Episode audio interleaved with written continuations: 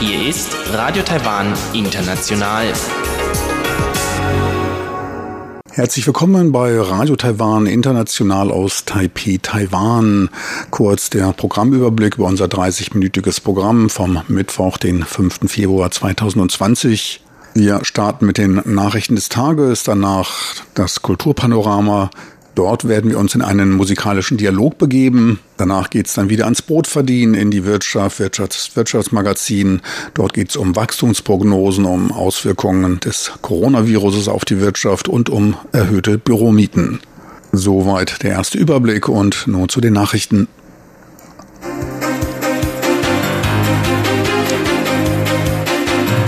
Hier ist Radio Taiwan International mit den Tagesnachrichten vom Mittwoch, den 5. Februar 2020. Die Schlagzeilen. Coronavirus, Einreisebestimmungen für auf dem Festland Lebende verschärft. Und Taiwans Festlandskommission Reisewarnung der Stufe Rot für China und der kommende Vizepräsident William Lai auf USA-Reise. Und nun die Meldungen im Einzelnen.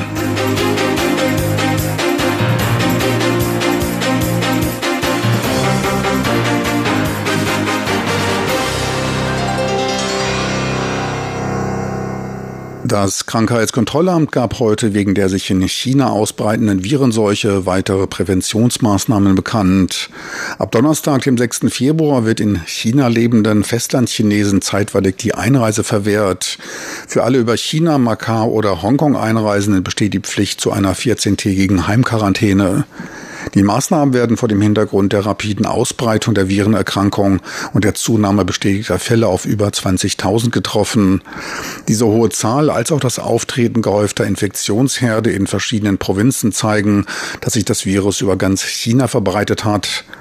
Angesichts der Schwere der Epidemie wird ab Donnerstag ganz China ohne Hongkong und Macau als endemisches Gebiet der Stufe 2 betrachtet. Bewohnern aus China wird daher zeitweilig die Einreise verwehrt. Für Hongkong und Macau werden erhöhte Reisewarnungen ausgerufen und entsprechende vorbeugende Schutzmaßnahmen empfohlen. Die Gesamtzahl der bestätigten Fälle von Infizierten in Taiwan mit dem Wuhan-Virus liegt bei elf. Eine Person ist auf dem Wege der Genesung und dürfte in einer Woche entlassen werden. Taiwans Festlandskommission, das MAC, gab für China die Reisewarnung der Stufe Rot bekannt. Minister Chen Mingdong, Leiter des MAC, rief die Bevölkerung dazu auf, Reisen nach China zu vermeiden. Im Falle einer Rückkehr wird eine 14-tägige Heimquarantäne verhängt. In 19 Provinzen Chinas wurden bereits mehr als je 100 Fälle an Coronavirus-Infizierten gemeldet. Auch in Peking und Shanghai trat ein gehäuftes Auftreten von Infektionen auf. Für Hongkong und Macau besteht die Warnstufe Gelb. Unnötige Reisen in die Region sollten daher vermieden werden, da für die benachbarte Provinz Guangdong mit einem raschen Anstieg des Infektionsrisikos gerechnet wird. Die letzten offiziellen gemeldeten Zahlen, Stand 9 Uhr morgens Ortszeit, gaben weltweit über 24.500 Infektionsfälle mit fast 500 Verstorbenen an. Über 99 Prozent der Fälle wurden in China registriert. William Lai, kommender designierter Vizepräsident Taiwans, sprach auf seiner USA-Reise über Religionsfreiheit und Missionarstätigkeit in Taiwan. Taiwan werde aktiv mit den USA und der internationalen Gemeinschaft die Religionsfreiheit schützen, um eine Welt frei von der Angst religiöser Verfolgung aufzubauen, sagte Lai bei einem Treffen mit einer sich für die internationale Religionsfreiheit einsetzenden NGO. Bei einem gestrigen Gespräch mit den US-Senatoren Jim Risch, Bob Menendez und Cory Gardner unterstützte die US-Seite die Einbeziehung Taiwans bei der Eindämmung des Coronavirus. Cory Gardner war auch einer der sieben Senatoren, die sich am 1. Februar gegenüber dem WHO-Präsidenten dafür aussprachen, Taiwan Beobachterstatus in der WHO zu geben. Ferner wolle man die Möglichkeiten eines Freihandelsabkommens zwischen beiden Seiten ausloten und die bilateralen Beziehungen stärken. Menendez betonte dabei die Bedeutung der US-Taiwan-Beziehungen, sei es in Sicherheitsfragen oder den Wirtschafts- und Handelsbeziehungen. Eine Evakuierung der in Wuhan verbliebenen Taiwaner ist unter bestimmten Voraussetzungen möglich. Wie Taiwans Festlandskommission mitteilte, müsste Taiwan seine Anstrengungen zum Nachweis des Virus und seiner Eindämmung erweitern. Darüber diskutiere man mit Offiziellen Chinas. Dies sei wichtig bei den Vorkehrungen zur Eingrenzung der Epidemie. Des Weiteren müsse Taiwan mindestens einen Tag vorher mit einer Passagierliste über die ankommenden Rückkehrer informiert werden. Beim ersten Evakuierungsflug waren die Fluglisten teils unvollständig bzw. fehlerhaft. Dem von Taiwan vorgetragenen Wunsch, alten, Kranken und Kindern den Vorzug zu geben, wurde nur bedingt nachgekommen. Zudem müsse man genügend Quarantäneplätze für die zweiwöchige Inkubationsperiode der Heimkehrer vorbereiten. Nur dann könne man sich mit aller Sorgfalt um sie kümmern. Mit einem zweiten Evakuierungsflug Evakuierungsflug wird daher nicht vor Freitag gerechnet. Im öffentlichen Dienst Beschäftigte können wegen der verlängerten Ferien im Falle der Betreuung von Kindern unter zwölf Jahren einen unbezahlten Urlaub von zwei Wochen in Anspruch nehmen. Damit sind sie im Privatsektor Beschäftigten gleichgestellt. Sollten beide Elternteile im öffentlichen Dienst tätig sein, kann nur ein Teil eine Freistellung beantragen, teilte das Arbeitsministerium mit. Das Bildungsministerium hat zur Risikominimierung für Grund- und Mittelschulen eine um zwei Wochen verzögerte Wiederaufnahme des Unterrichts angeordnet. Zur Reduzierung des Infektionsrisikos mit dem Wuhan-Virus ist Studenten aus China erst nach dem 9. Februar eine Wiedereinreise nach Taiwan möglich. Die Regierung rief Schüler und Lehrer in den verlängerten Ferien zur Nutzung von Online-Lernplattformen auf. Die Verlängerung der Ferien für Grund- und Oberschule um weitere zwei Wochen wegen des mit dem Virenausbruchs in China einhergehenden erhöhten Infektionsrisikos wurde vom Bildungsministerium am Montag bekannt gegeben. In einer Pressekonferenz wies das Ministerium auf die für alle Fächer und Klassen einschließlich des Universitätsniveaus verfügbaren Online-Lernmaterialien hin. Diese können auf der Bildungswolke des Bildungsministeriums gefunden werden. Das Bildungsministerium regte dabei Lehrer und Schüler zu interaktiven Lernen in Fernkursen an. Universitäten und Fachschulen werden ihren Unterricht nach eigenem Ermessen nach dem 25. Februar wieder aufnehmen. Und nun zum Börsengeschehen. Am heutigen Mittwoch legte der Aktienindex TAIEX bei weiter starken Umsätzen von 5,2 Milliarden US-Dollar um knapp 18 Punkte oder 0,15 Prozent zu. Endstand war bei 11.573 Punkten. Ein kurzer Blick auf den Devisenmarkt. Der US-Dollar heute wieder etwas schwächer bei 30,16 Taiwan-Dollar. Auch der Euro leicht schwächer bei 33,32 Taiwan-Dollar. Und nun zu den Wetteraussichten für Donnerstag, den 6. Februar 2020.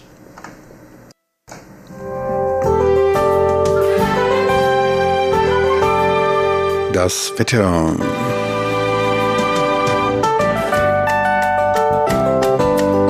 In der Nacht zum Mittwoch bleibt der Norden und Osten unter dem Kaltlufteinfluss aus dem Norden, der auch Regen bringt. Im Rest des Landes ist es klar und trocken. Die Temperaturen sinken in Niederungen bis auf 13 bis 15 Grad Celsius. Tagsüber drückt dann die wärmere Luft aus dem Süden etwas mehr nach Norden. Nur noch in Ost-Taiwan ist der Himmel dann bei maximal knapp 20 Grad grau. Ansonsten wird es sonnig und es bleibt trocken. Höchsttemperaturen zwischen 22 und 27 Grad sind zu erwarten. Sie hörten die Tagesnachrichten von Radio Taiwan International vom Mittwoch, den 5. Februar 2020.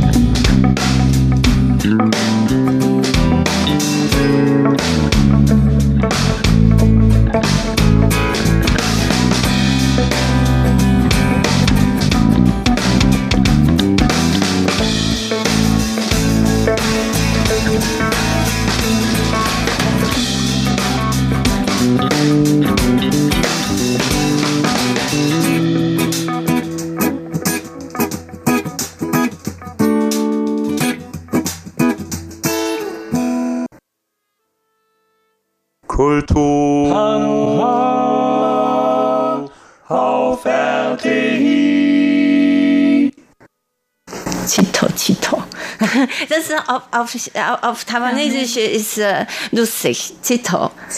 Einfach spielen, diese Idee von Spielen.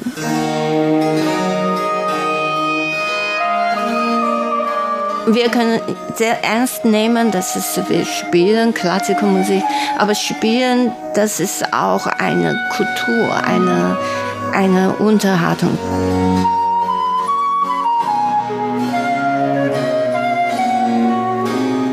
Das Spielen und die Improvisation. Sie sind für Tsai Jia-Xuan ein Bindeglied zwischen traditioneller taiwanischer Musik und Barockmusik. Denn im Barock, sagt Tsai, ist die musikalische Interpretation eines Stücks noch viel freier als in späteren Epochen und die chinesischen Musiktraditionen Beiguan und Nanguan die ab dem 17. Jahrhundert nach Taiwan schwappten und dort weiterentwickelt wurden, lassen ebenfalls viel Raum für Improvisation und eigene Interpretation.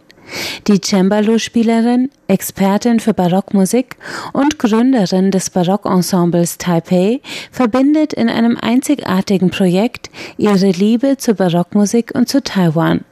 Für die Konzertreihe namens Ein musikalischer Dialog zwischen Alt und Neu, zwischen Taiwan und Deutschland, bringt sie deutsche Barockklassiker wie Bach zusammen mit zeitgenössischen taiwanischen Kompositionen, inspiriert von traditionellen Klängen aus dem Taiwan des 17. und 18. Jahrhunderts, auf die Bühne. Tsai Jia-Xuans Motivation ist dabei eine ganz persönliche. Barockmusik ist wie mein Zuhause, weil ich lerne äh, europäische Musik und Barockmusik so lange Zeit. Und äh, taiwanesische äh, traditionelle Musik oder taiwanesische Musik ist auch mein Zuhause. Und äh, ich möchte diese kulturelle Dialog auch diese deutsche Publikum zu bringen, weil ich weiß, äh, die deutsche Publikum natürlich ist viel mehr verstehen auf Barockmusik, aber äh, für mich, für uns wir kommen aus Berlin. Berlin ist auch ein Ort für Neumusik. Und deshalb, für mich, ich denke, unser Programm ist für deutsche Publikum ist nicht ganz äh, Schock, ganz, neu, aber dieser Programminhalt ist für die deutsche Publikum ist bestimmt sehr neu, auch dass man eine neue Kultur oder neue Welt zu kennenlernen. Dafür plant Tsai Jia-Xuan die Konzertreihe Ein musikalischer Dialog. Taiwanische Klänge interpretiert durch die vier Instrumente der barocken Trisonate Cembalo, Flöte, Oboe und Violoncello, das ist das Konzept für diesen Dialog. Damit will Tsai Jia-Xuan für das deutsche Publikum die Brücke schlagen zwischen vertrauten und exotischen Klängen. Ähm, dieses Programm, eigentlich, wir haben sehr, sehr lange vorbereitet. Weil, wenn man eine Idee möchte, einen Dialog zu machen, aber wir möchten nicht keine oberflächliche äh, zusammen machen, einfach mit einem traditionellen Instrument. Deshalb wir haben sehr viel Zeit, äh, passende Komponisten zu finden, dass die anerkannte, äh, anerkannte äh, Klassiker äh, Komponisten und auch gibt es äh, Hintergrund auf diese taiwanesische traditionelle Musik für, für die beide Musik.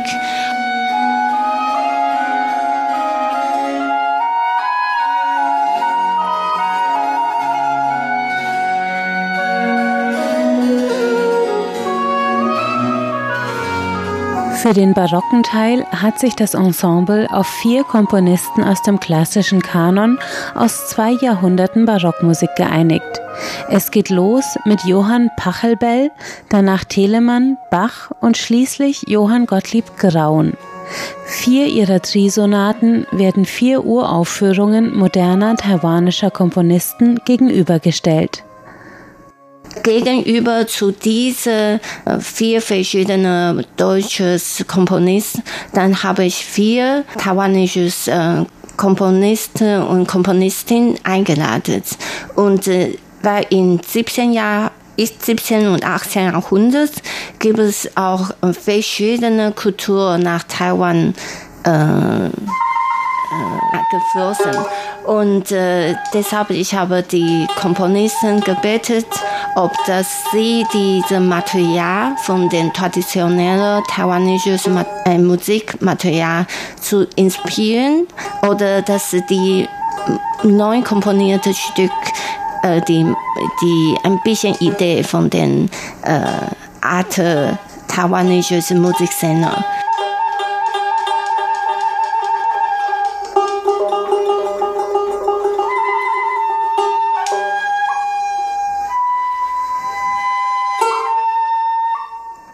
Eingeladen wurden die vier renommierten Komponistinnen und Komponisten Chen Shihui, Tsai Ling Hui, Yu Chung-juan und Tai Jian-yu.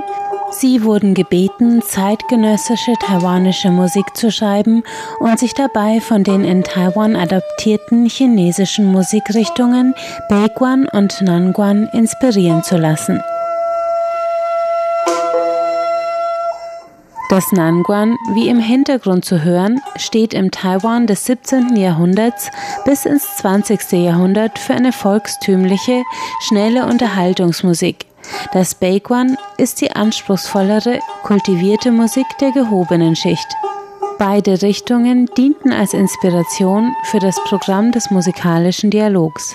Das alle neu komponiert und nur die Komponisten, die die, die Material von den traditionellen ah. taiwanesischen Material ja. oder diese Inspiration. Mhm. Manchmal es gibt nicht ganz besonders Melodie aber dass diese Idee von dieser traditionellen äh, taiwanesischen Musik ist diese äh, Improvisation. Und dann die Komponisten werden auf diese taiwanesische Improvisation in der Musik zu äh, realisieren während das klassische Beiguan und Nanguan auf traditionelle chinesische Instrumente wie die Bambusflöte Xiao, verschiedene Streich- und Zupfinstrumente wie die Pipa und weitere zurückgreifen, sind die Kompositionen für das Barockensemble Taipei für deren europäische Instrumente geschrieben, denen sie klassische chinesische Klänge entlocken wollen.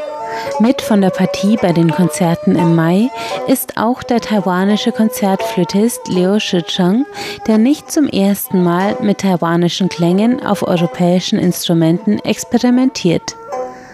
Ja, also äh, ich habe in Deutschland sehr viel mal probiert, so mit so ein europäischer Flöte äh, taiwanische Musik zu spielen. Und, ähm, und deswegen, so ich finde, so ein ähm, zum Beispiel Flöte, natürlich, man will das äh, mit chinesischem Bambusflöte zum Vergleichen. Und ich habe äh, ganz oft mit Piccolo äh, solchen Bambusflöte-Stück gespielt. Und ich finde den Klang so, es gibt irgendwie eine Ähnlichkeit. Und besonders wenn ich das wissen, so wie den Bambusflöte klingt, und dann kann ich äh, mit meiner Piccolo-Flöte das auch so äh, ein bisschen nachmachen können. Und deswegen, so, äh, wenn wir dieses Mal in solche so traditionelle, so alte Gattung äh, aus Barockepoche und ein taiwanesische Musik zu spielen, ich finde das ähm, sehr interessant. So, wir, wir suchen gerade auch immer noch so, welchen Klang können wir das eigentlich schaffen. Und dann, äh, wir, wir möchten natürlich, natürlich solche Tradition, äh, traditionelle Klang äh, in Deutschland beim Konzert so spielen. Ja, das, äh, ich finde, für die europäische äh, Publikum könnte sehr interessant sein, weil solche Instrumente die, äh, haben sich schon gewohnt, daran gewohnt, also wie das eine Flöte klingen soll, ein Oboe, ein Cello, ein Cembalo, aber so wenn wir andere Klang ähm, spiel, also spielen können, so vielleicht das wäre ein sehr guter Versuch. Wir dürfen gespannt sein auf den einzigartigen Klang, der bei dieser Begegnung herauskommt. Das Barockensemble Taipei bringt seinen musikalischen Dialog am 21. März im Gaststeig in München, am 22. in der Liederhalle in Stuttgart und am 26. März im Kammermusiksaal der Berliner Philharmonie auf die Bühne. Sie hörten ein Gespräch mit Tsai Jia-Xuan und Liu Shicheng, die das außergewöhnliche musikalische Projekt vorstellten.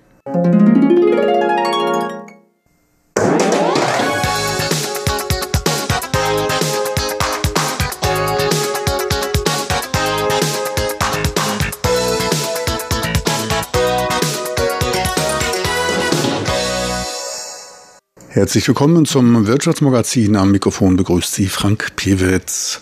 Gut einen Monat nach dem Ausbruch des Wuhan-Viruses gibt es die ersten Einschätzungen zum möglichen Einfluss der Virenepidemie auf die Wirtschaftsentwicklung. Die ihren Hauptsitz in Singapur habende DBS Bank gab letzten Freitag eine moderate Anhebung ihrer Wachstumsprognose für Taiwans Wirtschaft von 2 auf 2,3 Prozent bekannt. Man rechnet mit einer Fortsetzung des im vierten Quartal einsetzenden Schwungs auch für 2020 hat aber angesichts des möglichen Einflusses des Wuhan-Virus-Ausbruchs seine Prognose auf 2,3 Prozent begrenzt. Vor Ausbruch des Virus ging man von einem Wachstum zwischen 2,5 und 3 Prozent aus.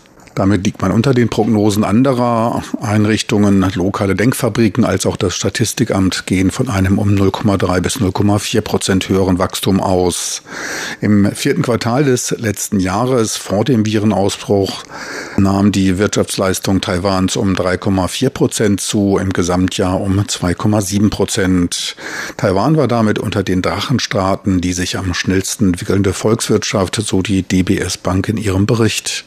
Der Virenausbruch wird in der nahen Zukunft zu rückläufigem Konsum und Einbußen im Tourismusbereich führen, da die Bürger ihre Aktivitäten außer Haus einschränken werden. Dies wirke sich auf die lokal und international ausgerichteten Reiseanbieter aus, auch an den Finanzmärkten. Da wird es etwas unruhiger zugehen und diese bleiben davon auch nicht unbeeinflusst. Der Wegfall von Touristen aus China dürfte sich nicht besonders stark auf die Wirtschaft auswirken, da die Besucherzahlen schon im zweiten Halbjahr des letzten Jahres stark rückläufig waren. Lag der Anteil an der Gesamtzahl der Besucher vor einigen Jahren bei einem Hoch von 30 Prozent, stellen Besucher aus China jetzt nur noch 10 Prozent aller nach Taiwan Reisenden. Dabei könnte die Einstellung des Reiseverkehrs nach China einer der Gründe für die niedrigere Zahl an Coronavirus-Fällen in Taiwan ausschlaggebend sein. In den südostasiatischen Nachbarstaaten Thailand, Singapur und Hongkong sind diese höher. Eine nachlassende Wirtschaftsdynamik in China als auch die Möglichkeit zeitweiliger Lieferstopps für die in China etablierten Lieferketten dürften sich allerdings indirekt negativ auf Taiwans Wirtschaft auswirken. Indikatoren, auf die es verstärkt zu achten gilt, so die DBS Bank.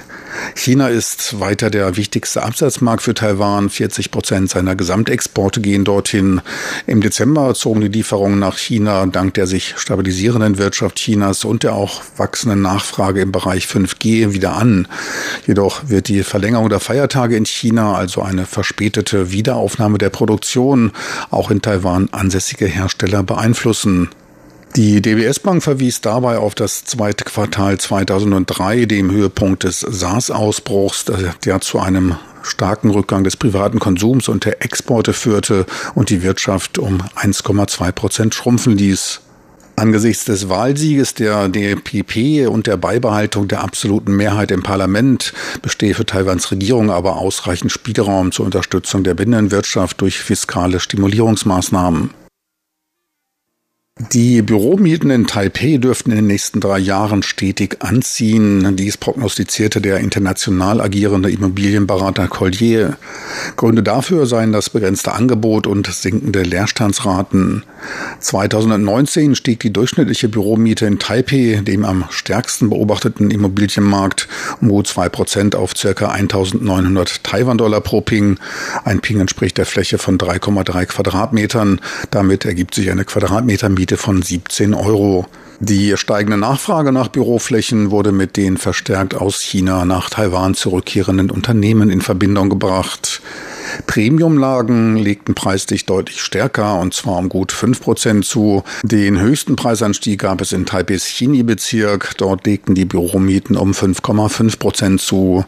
Dort waren durchschnittlich 2400 Taiwan-Dollar pro Ping, etwa 22 Euro pro Quadratmeter an Miete zu entrichten. Gleichzeitig sank in der Zeit vom vierten Quartal 2018 bis zum vierten Quartal 2019 der Leerstand für gehobene Büroqualität deutlich, und zwar von 11,5 auf etwas mehr als drei Prozent. Der Leerstand bei Büros der A- und B-Klasse verblieb bei 7,4 Prozent. Bei anderen Bürostandards sank die Leerstandsquote auf weniger als 4 Prozent.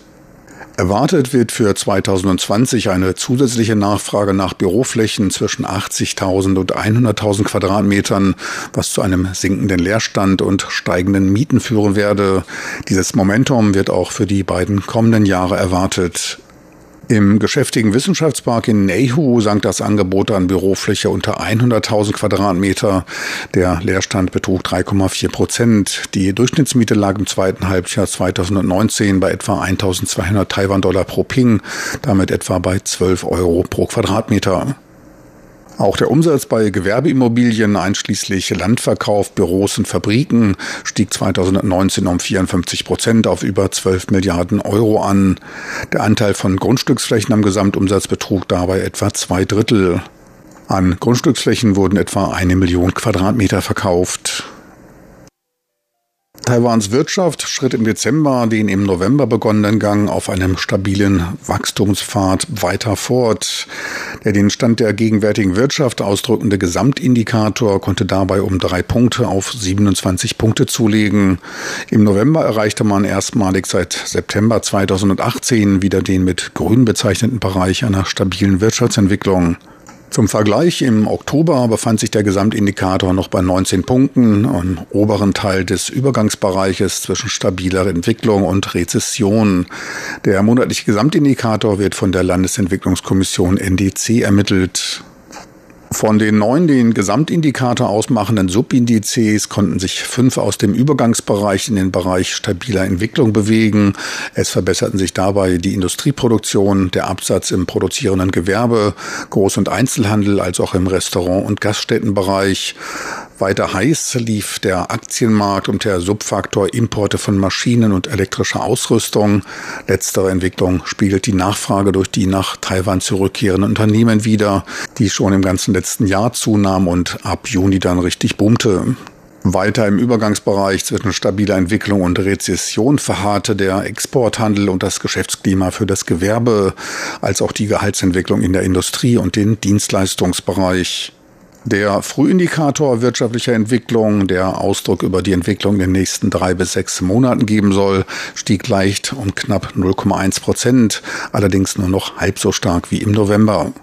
Ohnehin liegt der Index nur leicht über dem Neutralpunkt von 100 Punkten.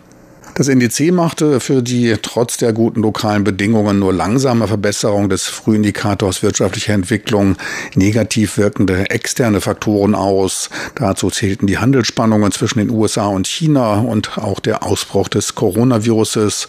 Man erwarte ein Anhalten dieser Situation. Es wird also nur in kleinen Schritten nach oben gehen. Doch eins ist klar, da wo Risiko ist, da ist auch eine Chance. Für Hersteller von Gesichtsschutzmasken sind natürlich goldene Zeiten angebrochen. In solchen sogenannten Krisenzeiten oder der Befürchtung vor einer Krise, da wird auch oft gehortet. Und deshalb wurde die Ausgabe von Gesichtsmasken in Taiwan nun kontingiert. In Zukunft können diese nur noch unter Vorlage der Krankenversicherungskarte erworben werden. Zwei Masken pro Woche pro Person stehen maximal zur Verfügung. Zudem wurde auch ein Exportstopp für die Masken verhängt, um vor Ort eine ausreichende Versorgung zu garantieren. Eine Praxis, die auch von anderen Ländern angewandt wird. Angesichts des großen Chinas und seiner vielen Konsumenten eine nachvollziehbare Maßnahme, ohne die eine Eigenversorgung mit Masken nicht gewährleistet ist. Einige China-freundlichere KMT-Anhänger oder KMT-nahe Personen warfen der Regierung deshalb unmoralisches Verhalten vor. Wobei eigentlich klar sein müsste, dass das kleine Taiwan bei Schutzmasken Taiwan nicht vollständig beliefern kann. Auch innovativ ist man in diesem Bereich der Schutzmasken tätig und dabei bietet sich sogar eine Lösung an, wie man dieses Problem des Hortens oder Auslagerns von Masken erlösen kann. Im Internet kursierten Berichte und Fotos von Schutzmasken eines taiwanischen Herstellers, der durch den Aufdruck einer Taiwan-Flagge übermäßige Exporte nach China eher unwahrscheinlich macht. Ganz nebenbei, dies bietet auch für andere Länder eine sehr elegante Lösung, einen ausreichenden Bestand von Schutzmasken beizubehalten. Das war's für heute vom Wirtschaftsmagazin. So viel auch für heute von Radio Taiwan International vom Mittwoch, den 5. Februar 2020. Besten Dank fürs Interesse. Schauen Sie bald mal wieder rein. Bis dahin, tschüss und auf Wiedersehen.